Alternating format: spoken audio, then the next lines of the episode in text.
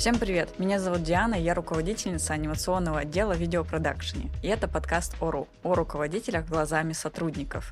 Мои гости — это сотрудники из разных компаний, которые делятся своими худшими и лучшими историями о руководителях. Этот подкаст мы посвятим дружбе с руководителями, какой она бывает и бывает ли вообще, и нормально ли дружить со своим руководителем или с сотрудниками. Сегодня в гостях Женя, мой коллега, и креативный продюсер. У него есть интересная история, с которой он с нами сегодня поделится. Женя, привет.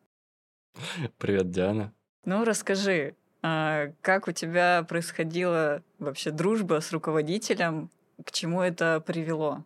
А, я сейчас думаю, что это не совсем дружба, а вот как... Не помню этот термин, но как э, в Стражах Галактики. Вот это вот э, семья, которая не семья друг другу, но вот они оказались в определенных обстоятельствах.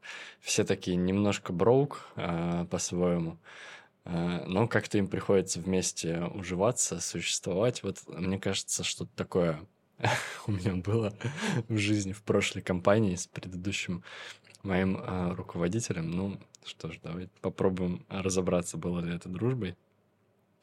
Я тоже, в общем, буду прямо сейчас в этом разбираться. Э, до Фоксфорда я работал в крупной региональной розничной компании.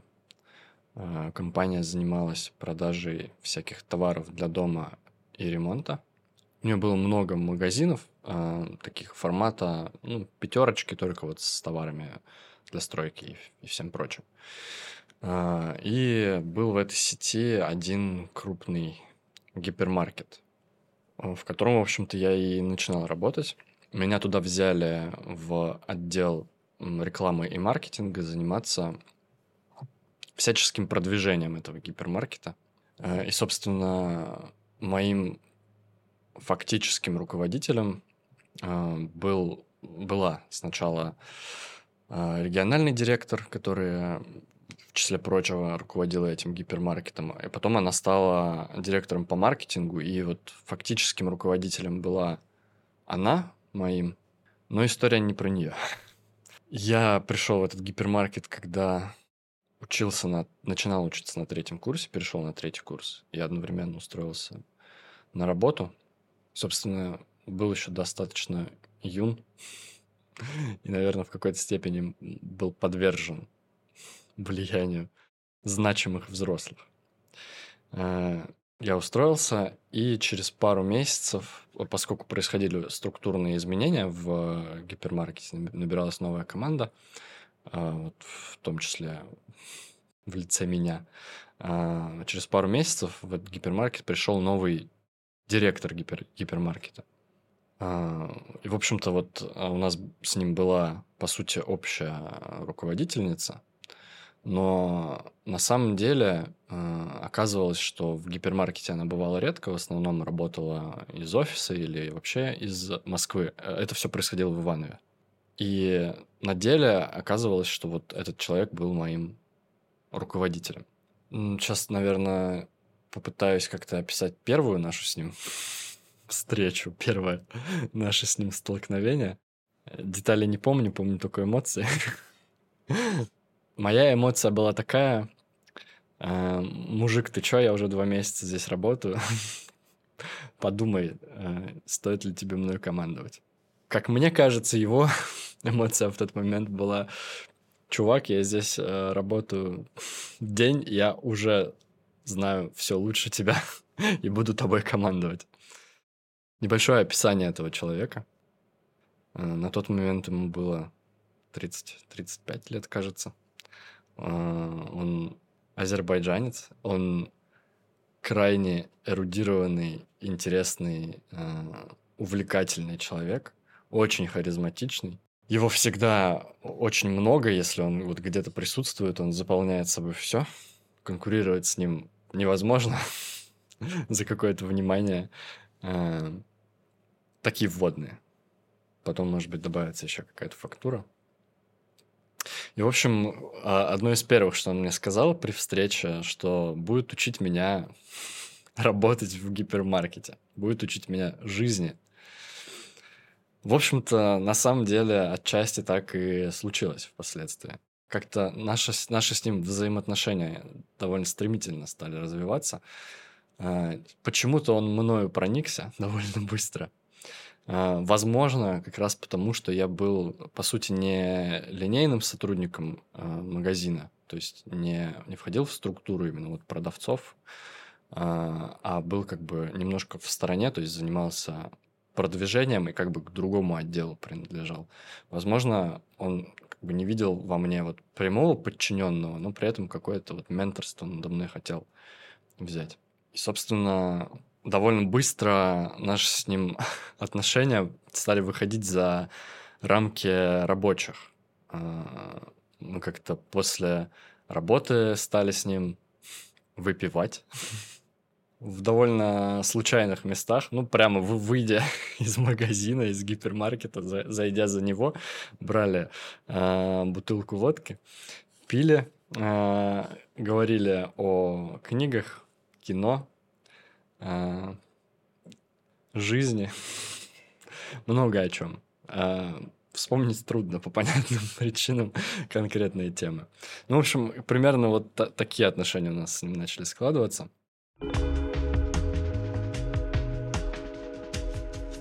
Жень, ты вначале сказал о как не о дружбе, о, о какой-то семье.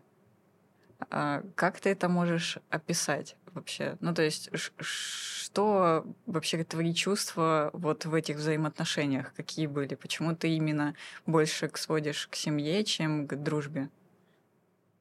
Вообще у меня есть э, тезис, вот я его взял у директора вот вообще всей этой розничной компании, он много умных вещей говорил и делал.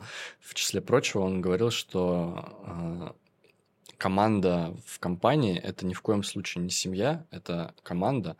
И вот этот тезис, что мы, мы тут семья, мы тут друг за друга горой, это на самом деле неправда и крайне вредно для бизнеса, потому что ну, если в семье кто-то ногу сломал, все бросают все дела и заботятся о том, кто ногу сломал. А если в команде кто-то ногу сломал, то все, конечно, пожалели его, но дальше побежали как бы без оглядки. И это, в общем-то, очень правильно.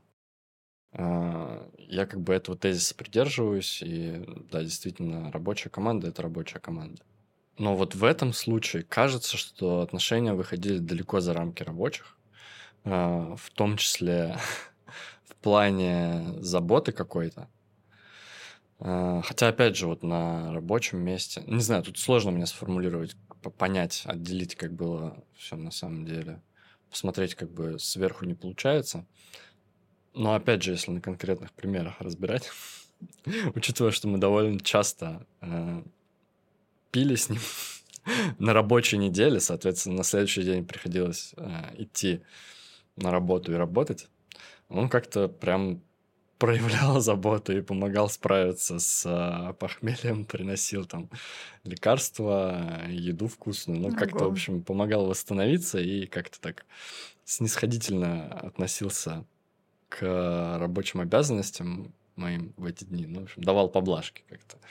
И вот это, наверное, как что-то больше все-таки про семью, а не про команду. Потому что если бы не было тут какого-то такого компонента, он бы говорил, ну, мы, конечно, с тобой вчера вместе пили, но ответственность сегодня на работе несешь ты самостоятельно, как сотрудник. Но как бы такого прямо не было.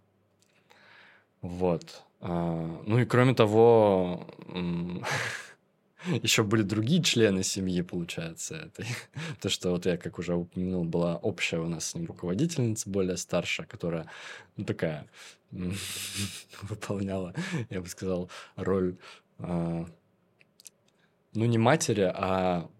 А, матриарх, мат... роль матриарха. Вот есть mm-hmm. патриарх, когда главный в семье мужчина. Она была вот главная женщина в семье. Вот. А, была там еще другая, как бы, руководительница, которая вот как раз под этим а, мужчиной стояла.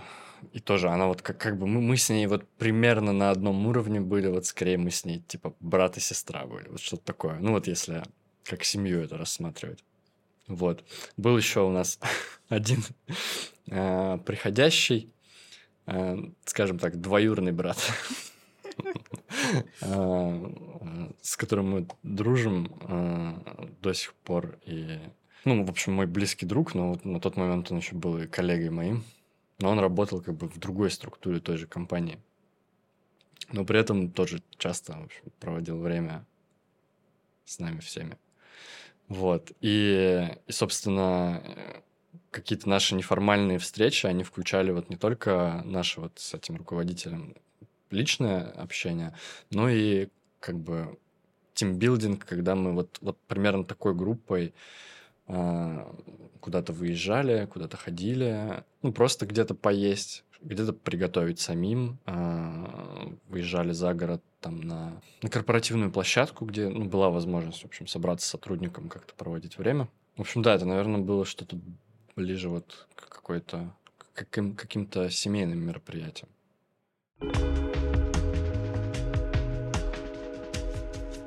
А, получается, что у твоего, как сказать, непрямого руководителя было, ну как, это было от такое отношение семейное только к тебе, или получается это какой-то вот именно круг, и получается этот руководитель не только к тебе а, так относился. Ну, то есть он мог еще побухать, так сказать, еще с кем-то, либо вы всегда а, проводили время вот такой небольшой командой, семьей? Ну, он точно не позволял себе такого с э, линейными сотрудниками, то есть с прямыми своими подчиненными, продавцами в магазинах. Это не, он не сближался, все-таки оставался для, ну, для них руководителем, какую-то субординацию соблюдал. А вот с нами, кто, как бы, получается, не был его прям совсем подчиненным, но все еще работал вот в его магазине, где он был главным, и, по сути, все запросы управленческие решения от него исходили и на нас влияли. Но все равно с нами вот он, да, позволял себе такое не только со мной, а вот, да, с, с каким-то кругом, небольшим кругом. Вот. И называл он нас э, своими уродами. Очень любя.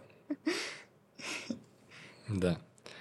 А, тут вот, наверное, можно как раз рассказать про то, что вообще он себе позволял. Тут сложно, получается, понять, опять же, какая роль, если мы говорим про семью, какая, получается, у него роль по отношению ко мне.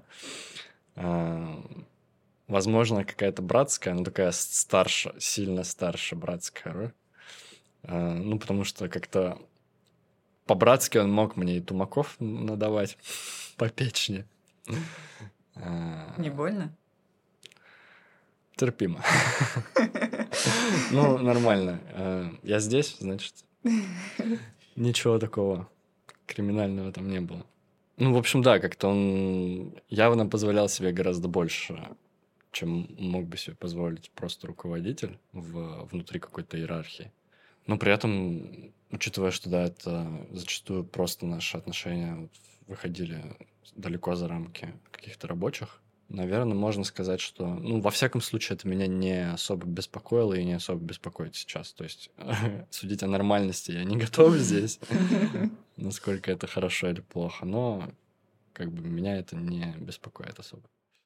А вот эти, а, получается, тумаки, как ты э, их называешь, они происходили именно в какой-то рабочий момент или когда вы, получается, там выходили из магазина и заходили там э, за магазин и начинали бухать? Не, это могло бы могло происходить и в рабочей обстановке, то есть во время рабочего дня непосредственно в, в магазине. И, и позже, когда я перешел как бы из вот этого гипермаркета в, в сеть целиком, то есть стал работать уже на, на всю сеть. А, мы с ним периодически пересекались там в главном офисе. И там это тоже имело место быть. Но, но в какой-то момент, видимо, началась сепарация, если уж продолжаем историю про семью. Сепарация э, началась. А, я как-то более жестко обозначил свои границы.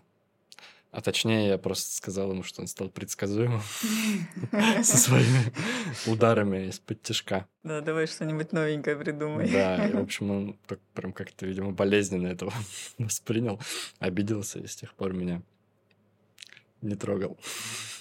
Ого. Да. Созависимость еще тут. Ну, точно семья какая-то.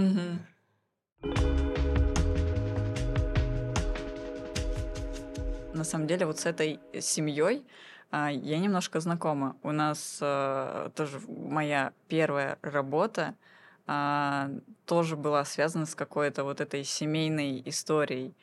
То, что даже не дружба, тоже было сложно описать ее как дружба. И тут я тебя немного понимаю, потому что оно как бы кажется, знаешь, по описанию, что ну ходили там побухать, там вроде бы как друг другу помогали, оно как бы все-таки попахивает дружбой. Но ис- исходя из других каких-то описаний, это реально что-то семейное. А, и а, как ты думаешь, это вот такие отношения, они как-то мешают рабочему процессу, либо далее вот этим дружеским семейным отношениям? Ну, То есть как это а, получалось ли разграничивать? А, Мне кажется, что да, мешают, а, потому что, ну, руководитель, он есть руководитель в любом случае, и тут важно какой-то статус-кво сохранять, а, нейтралитет и, и авторитет, а есть риск этот авторитет пошатнуть, когда ты выходишь а, за рамки каких-то рабочих отношений. А, ну, причем вот как бы глубоко за рамки этих отношений. То есть а, он был от- есть отличный руководитель, отличный менеджер. А, Это факт исключительно по показателям а, роста вот этого магазина и всех других магазинов, которые ему потом передавали, и в целом роста компании вот благодаря ему. Но э, кажется, что по большей части это все-таки за счет его харизмы происходит, за счет больше авторитарных каких-то качеств личных. И вот в данном случае, ну, причем я как бы не обсуждаю тут э, вообще, насколько это правильно и эффективно управлять вот именно таким способом. Ну, по сути, эффективно, да. Но, возможно, если бы там был там научный менеджмент с э, фреймворками и вот со, со всем этим подходом с современным айтишным, может быть, компания там в разы быстрее росла бы. Не знаю, тут судить сложно. Факт остается фактом, что компания, магазины росли в прибыли благодаря э, этому человеку и его руководству.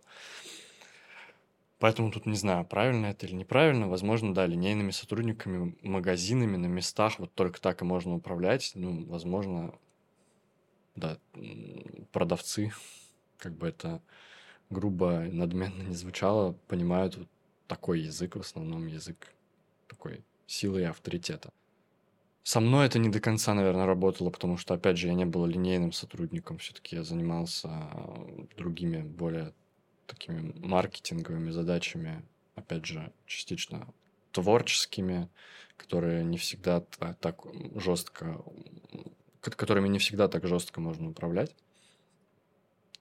И, безусловно, его авторитет как руководителя в какой-то степени снижался. Наверное, повышался авторитет вот как э, личности вообще в целом в моей жизни, но при этом вот как руководителя э, снижался. Я его как-то по-другому начинал воспринимать из-за, из-за этого сближения. Поэтому, да, отвечая на вопрос, наверное, это вредит команде такие отношения более семейные.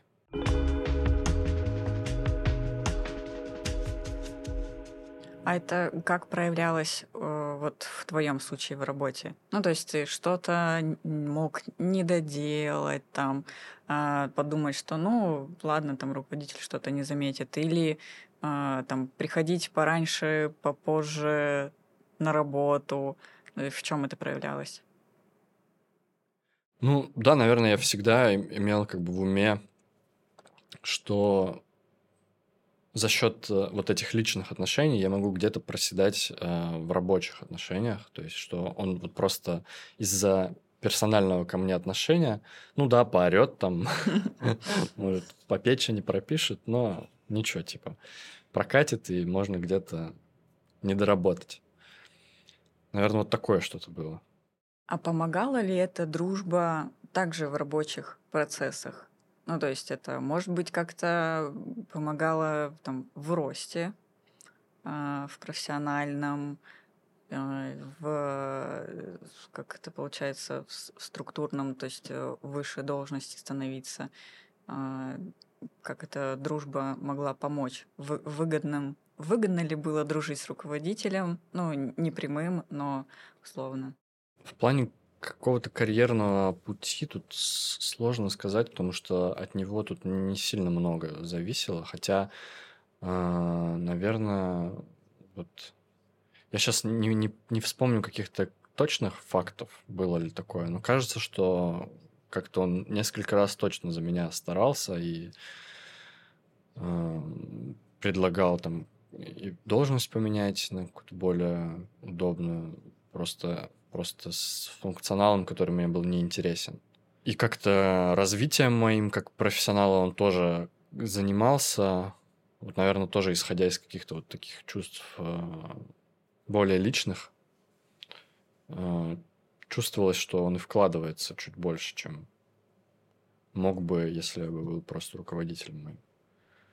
Вот, поэтому, наверное, да, какие-то преимущества это точно несло. Воспользовался я ими или нет, наверное, нет. Но это моя уже проблема. Э, но ситуация, наверное, да, позволяла. То есть, думаю, что да, если бы вот мне прям надо было, если бы я захотел там на какую-то более конкретную высокую должность, позицию, я мог бы вот исключительно на личных взаимоотношениях с ним этого добиться. Прийти, попросить и найти поддержку. Думаю, что да. На самом деле, а, это, конечно, круто. Ну, со стороны, знаешь, э, как, э, как сотрудника, ну, какая-то такая, а, есть какое-то преимущество. А замечали ли это другие сотрудники, коллеги, как они реагировали на это, если замечали? Ты имеешь в виду лично ну да, то есть у вас, получается, это была дружба с, с этим человеком, и э, замечали ли другие сотрудники это, и как они реагировали. Бывает, что есть ревность, например, у других сотрудников, либо они, э, если замечают, всякие бывают сотрудники, это может э, вылезти в какие-нибудь истерики, э, либо ссоры, либо еще что-то. Вот было ли у вас такое? А, ну, поскольку вот, как я уже сказал, да, был какой-то определенный круг небольшой, так скажем, приближенных, сближенных людей. А, внутри него, наверное, такого не было. То есть я никогда не замечал, но только вот наш матриарх все время ругалась, что мы пьем на работе. и, и, Да. И вот э, мы как-то Иногда очень даже по-детски так э, шкерились да? Лишь бы она ничего не узнала, ничего не заметила. Не выяснила, что мы тут опять тусуемся. Эм, но вот внутри этого круга, наверное, нет. Ничего такого не было. Что касается вот линейных э, сотрудников магазина, э, они, во-первых, там текучка довольно высокая, поэтому как-то не было возможности с кем-то особо сблизиться. Но и желания тоже особо не было. У них там свой совершенно мир, в который мне совсем не хотелось как-то погружаться. И какие-то сплетни, они в целом мне не очень близки. А, какие-то такие рабочие шушуканья. Поэтому я никогда и не, не вслушивался, не интересовался. То есть нет, я не знаю, как к этому относились. Ну, хотя, наверное, вот так тоже чисто на, на ощущениях кажется, что было все-таки какое-то отношение вот как к, как к подопечному вот этого руководителя. То есть, ну, ко мне, как угу. к его подопечному. То есть они знали, что, ну, если что, за мной вот этот чувак стоит, со мной лучше не конфликтовать. Наверное, вот что-то такое было, но исключительно на ощущениях я угу. это говорю. Обходили стороной. Ну, не, как-то... не шутили, а, не, не как-то слова лишнего не говорили. Ну, наверное, можно и так сказать. Тут как-то без конкретики какой-то. Угу. А, кстати, не отходя от этой темы, вот этого неравной дружбы или э, ревности между сотрудниками, тут нашла одну статью от э, Хендхантера, ХХРУ, что делали опрос, и треть опрошенных, то есть 33%, как раз таки указали, что неравная дружба провоцирует зависть со стороны других членов коллектива, что в конечном итоге как раз таки там производит какой-то накал, а, что-то недопонимание, сплетни те же самые. А просто хотелось а, подчеркнуть вот эту вот мысль, что такое правда бывает, и это тоже было у меня с моей стороны, вот также вот в первой работе, там на самом деле было масса опыта что сплетни только-только и ходили. И это, знаешь, а, доносилось только через вот по какой-то цепочке что кто-то про что-то думает, шушукается. Ну, у нас было там пожестче. Там у нас было еще кто с кем спит. Вот. И это все, конечно, доносилось так вот. И, естественно, те, кто не были вот в этой вот а, как бы в кружочке, они были такими обделенными, ну, потому что плюшечек не получали.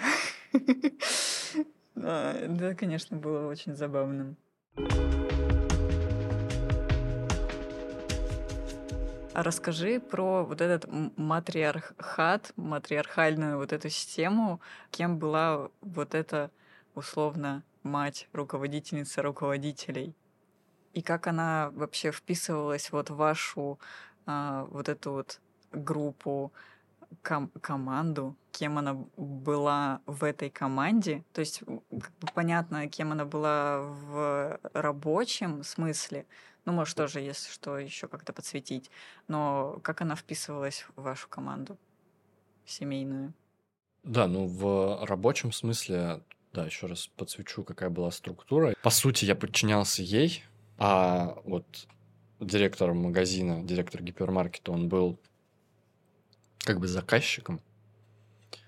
Э, то есть, по сути, по, вот структурно, как это должно было быть, э, руководитель не, не по факту, а по сути, он должен был обращаться к ней с запросами, она спускать на меня задачи, но на деле оказывалось, что чтобы ускорить весь этот процесс, он приходил просто напрямую ко мне в мой кабинет. У меня, кстати, был mm. кабинет свой, где я сидел один долгое время. Вот это да. Вот. Он просто приходил ко мне и, в общем, просил меня что-то сделать. Естественно, никакой системы этого всего не было. Зачастую это, собственно, вело к тому, что он э, утром приходил, просил что-то сделать, а вечером это уже было не нужно. Ну, то есть я что-то делал, а он говорил, ну все, я передумал, мне это нафиг не надо. Бывало и такое. Это что касается того, ее роли в, в структуре, но роль в команде у нее была, ну, вот как я сказал, наверное, матриарх, потому что она не так, что прям часто с нами как-то проводила время вот так неформально. Ну, то есть она точно с нами за магазином водку не пила ни разу. И мы это от нее скрывали всячески. Но при этом на какие-то более официальные выезды, когда мы действительно прям командой собирались, ехали на площадку готовить, она присутствовала, с нами время проводила, веселилась, иногда даже больше нас. Но, в общем, да, она, вот у нее такая роль была главной женщины в семье. И мы ее боялись, уважали. Какое-то такое было, да. Ну, то есть она даже не теряла своего авторитета, как бы а, при каком-то веселье, открытости а, с вами. Ну, да, то есть а, и, и вот это, наверное, было немного забавно наблюдать, как взрослый бородатый дядька а, а она была младше него, то есть она не сильно старше меня была, и младше его была. Но было забавно наблюдать, как, как, как он робел немного перед ней. Как-то так. Ну, в общем, а, для него она точно была беспрекословным авторитетом, но вот тоже скорее в, в какой-то вот такой парадигме больше семейный, чем рабочий. То есть вот по рабочим вопросам он как-то мог с ней и, и часто спорил, что-то свою позицию продавливал, но, но всегда вот с таким вот отношением, что, ну, она тут, она тут самое главное. Мгм. Если что, все, последнее слово за ней, как она скажет, так и будет. Ну, в общем, что-то такое было вот. Наверное, еще тоже важно рассказать для понимания, что, ну, вот у нас были эти выезды на площадку, которая принадлежала компании, у нас была возможность сюда поехать, проводить время неформально. Но были еще... И потом, после того, как я уже у- ушел из компании, уволился, я все равно в этих выездах участвовал, они меня звали. И, и он звал потом к, к себе, ну, в дом к его родителям на какой-то там более уже семейный праздник. То есть я как-то чуть-чуть был вхож даже вот в его семью настоящую. И, в общем, да, мне довелось как-то побывать, увидеть, как а, люди вот более традиционного уклада, потому что, да, я говорил, что у них азербайджанская семья а, с каким-то вот своим таким национальным укладом. Это тоже как такой интересный опыт был побывать, посмотреть, как его семья живет, как у них все устроено. Интересно, да. Ну и вот э, тоже как бы проводя параллель, там мать играет какую-то невероятно важную роль э, в настоящей семье. И, наверное, он тут тоже какой-то какой-то образ накладывал на то, что вот мать в, вот в, этих, в этой рабочей семье, она тоже самое главное, и за ней всегда последнее слово, и, и такое какое-то фундаментальное уважение к ней имеется. Вот, наверное, мне это тоже отчасти передавалось, хотя, хотя не до конца я эти правила игры принимал. А как ты а, не до конца принимал эти правила игры? Ну, то есть в чем это проявлялось? Ну, я понимал, что это все равно моя руководительница, и что о каких-то вещах с ней можно спорить и нужно спорить э, рабочих, несмотря на то, какой статус она имеет, неформальный. И, и в целом вот такой уклад, он, конечно, интересный, такой, э, где, где старшие имеют беспрекословный авторитет, он интересный, но в целом мне не очень близкий. Во-первых, просто потому что я рос в другой среде. Для меня старший, конечно, авторитет, но э, не настолько неприкасаемый. Как в семье, как в личных отношениях, так и в рабочих. Все-таки со старшими можно не соглашаться, можно спорить, они не всегда правы.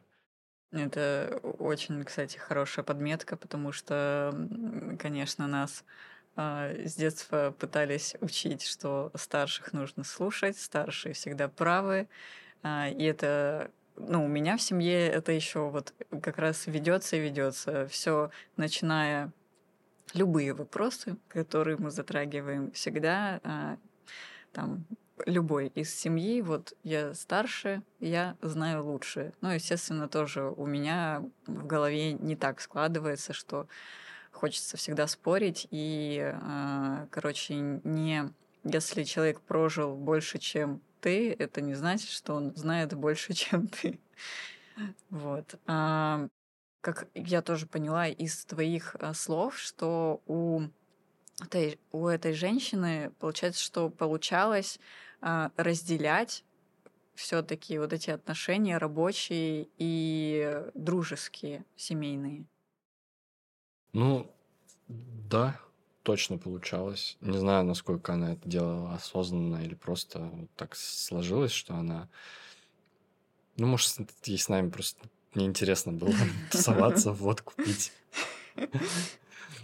пить. Почему вы ее не звали? В целом. Ну вот, а, мне кажется, опять же, это все из-за вот и- иерархичности, с- именно не субординации рабочей, а вот такой иерархии внутри семьи, что все-таки она как тут такая старшая, с ней, конечно, к ней можно там пойти за советом, как-то за поддержкой, но вот как-то потусить с ней нельзя. Нужно держать, держать такую вот дистанцию почтительную, наверное, Мгм. как-то так.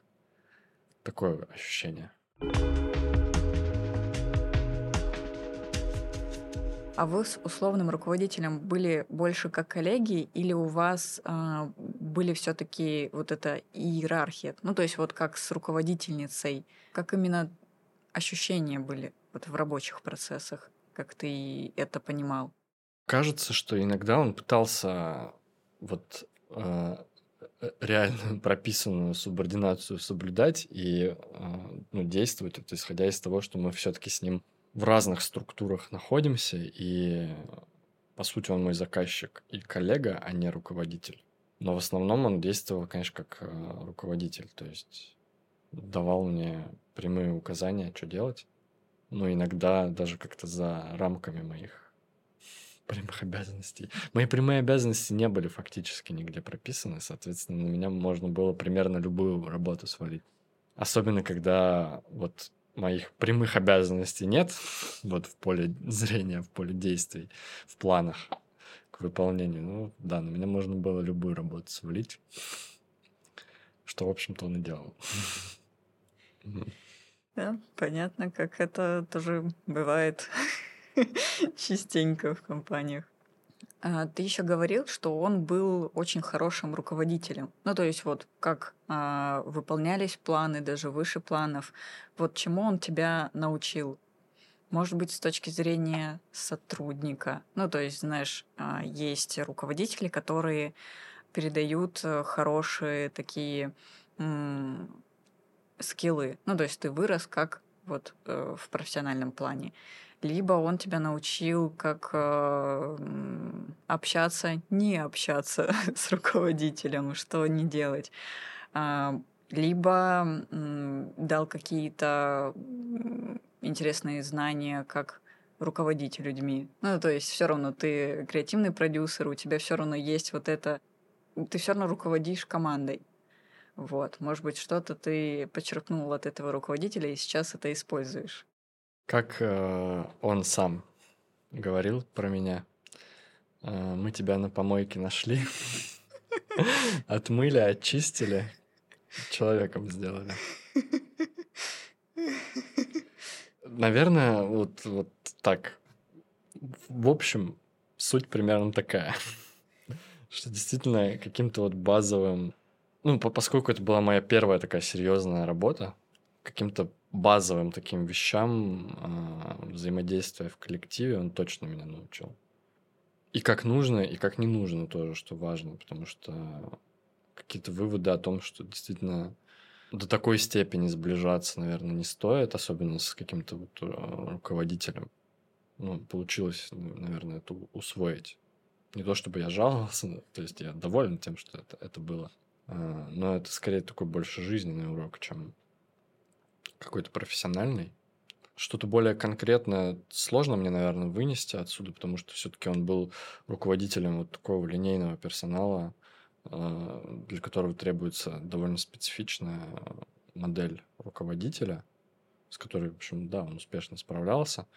Но что-то конкретное я отсюда, наверное, не смогу вынести, потому что не так, чтобы я прям усердно следила за тем, что он делал, но даже, ну, наверное, следил что-то, я там подмечал для себя, но поскольку мой путь как-то совсем в другую сторону пошел, то есть э, вряд ли я когда-то буду руководителем в такой структуре. Соответственно, все эти какие-то вещи, они, наверное, подстерлись из памяти. То есть что-то сейчас прям яркого я, наверное, не вспомню. Поэтому, да, наверное, какие-то вот такие общие вещи касательно того, как, как может быть и как может не быть в команде. Но при этом это, мне кажется, отличный пример того, что можно все-таки с коллегами быть человеком, наверное, так скажу. Потому что можно быть просто руководителем, таким сухим, как бы штатной единицей. А, и, ну, это тоже как бы рабочая схема а можно быть человеком. Как бы до какой степени нужно быть человеком, это вопрос, но просто вот что это, наверное, важно для того, чтобы людям было комфортно и приятно находиться в коллективе, вот, да, быть еще и человеком, не только руководителем там, или сотрудником. Наверное, такой вывод могу сделать. Отличный вывод. Я тоже поддерживаю такой вариант руководительства, именно быть человеком.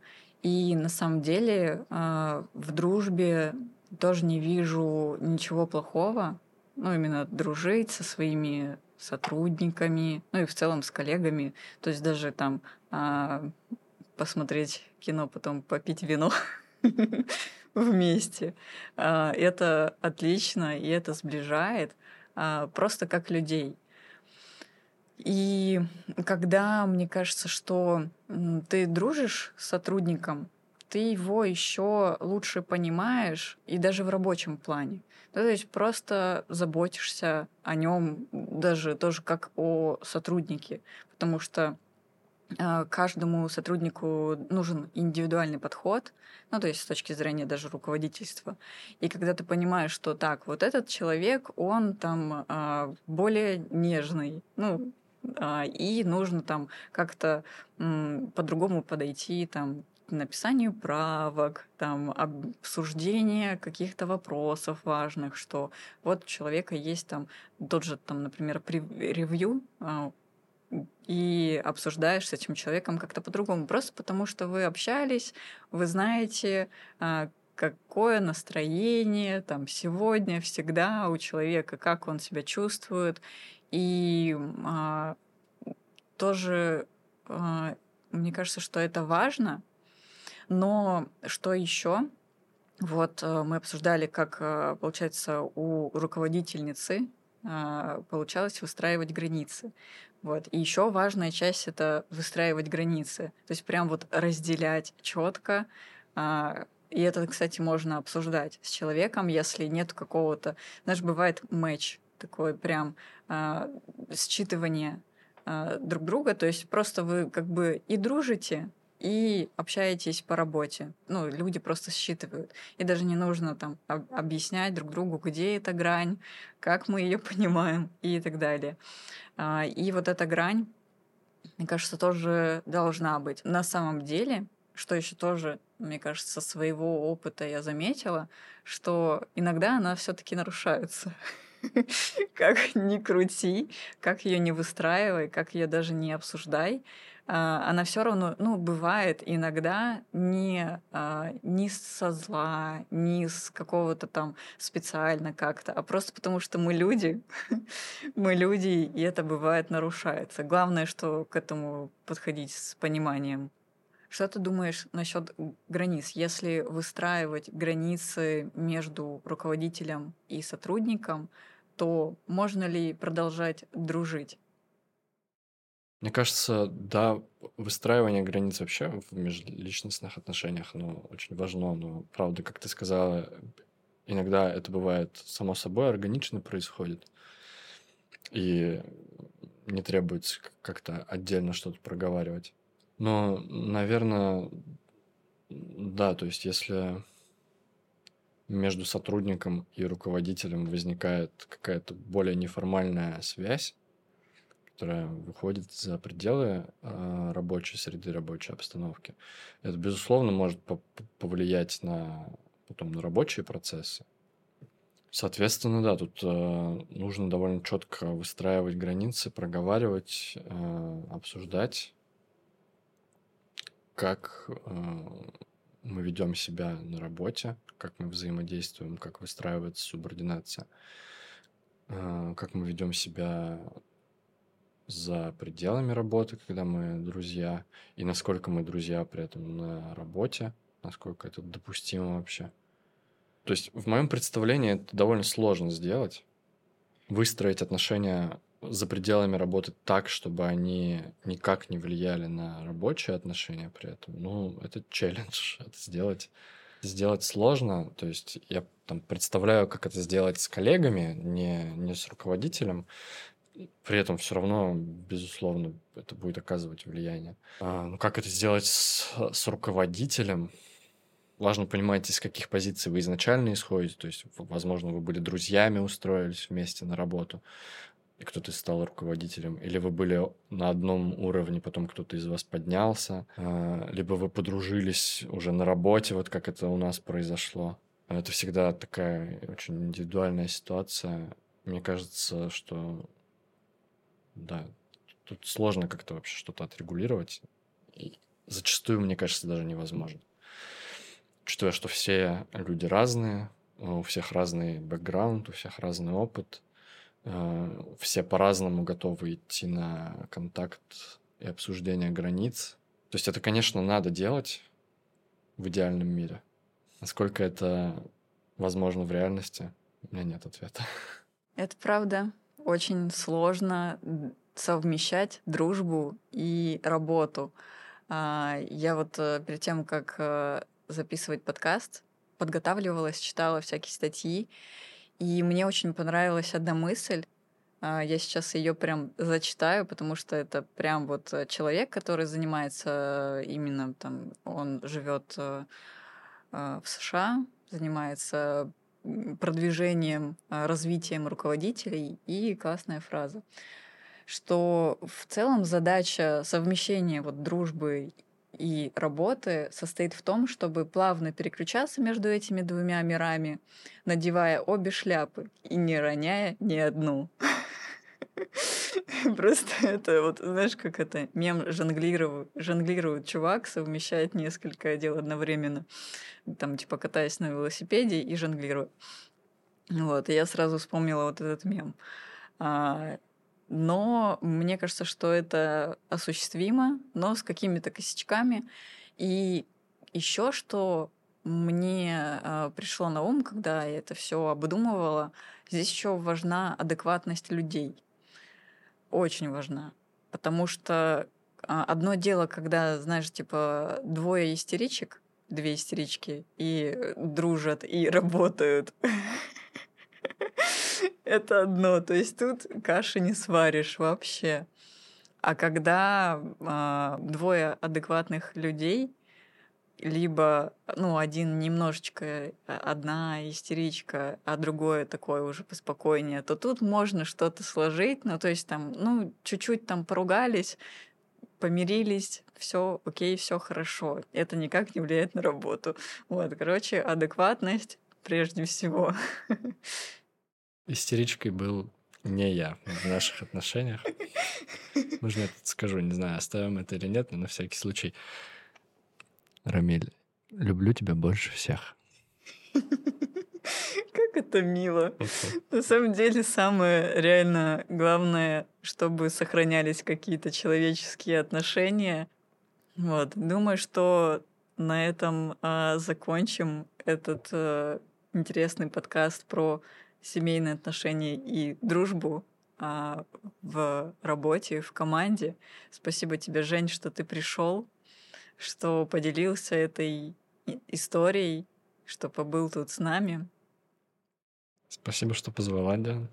Ребята, спасибо за подкаст, спасибо, что вы были с нами. Не забывайте подписываться на любые площадки, где вы слушаете это. Ставьте лайки, пишите комментарии и делитесь с друзьями с этим выпуском, с другими выпусками. И, и до встречи. Пока.